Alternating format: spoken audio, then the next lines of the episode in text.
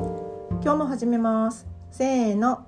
眠れる夜に聞くがいいだいぶねやっぱなかなか難しいですね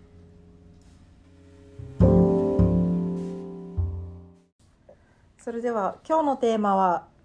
えーこの間東京に行ったので下北沢メインで行こうかと思いますがはいはい下北沢といえばラーメンズです私にとってはあーそうなんだラーメンズ下北沢本田劇場うんそして横にあるビレッジヴァンガードで小林健太郎さんのうんポップがあったり、うんうんマトイさんってあの片桐仁さんがよく行く眼鏡屋さんがあったりで、うんもう街を堪能しまくりましたうね、ん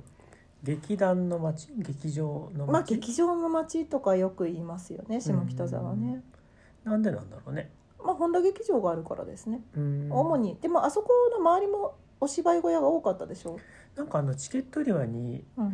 うん、 6つぐらいなんかうん劇場のなんかこう名前があって、うんなんか6箇所ぐらいのチケット売ってる感じだったねうんあ多いんでしょうねうんまあ珍しいんだろうねそんなたくさん駅の近くにもなんか劇団なんとか座みたいなののがあったしね、看板もあったし、ああそうね、うんあ、れどういうことなんだろう劇団の練習場なんだろうねあ借りてるってこと、うんあそうかそうかっていうことでしょうねああみんなで練習するから広めの多分ああまあんなんだバレエスタジオとかダンススタジオみたいな感じのあの広いなんもない平らなうんそういうことでしょうね借りてるんだ、うんへえ劇団ってじゃあお金いるよねまあいるでしょうねうーんだって舞台の装置作ろうとしてもおああ金かかるましあ、まあね、うん、洋服してもかかるしうーん場所もね一応ないと練習できないし、そうねうんうんチケットがねどうやって売れてるんかも分からんけど うん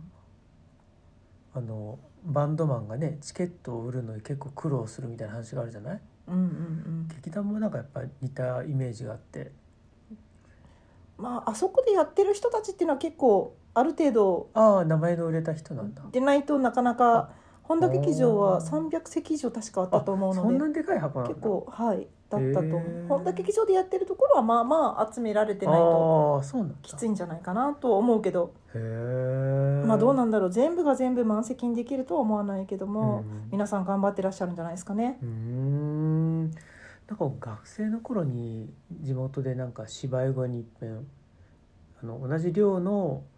何だろう同窓生があの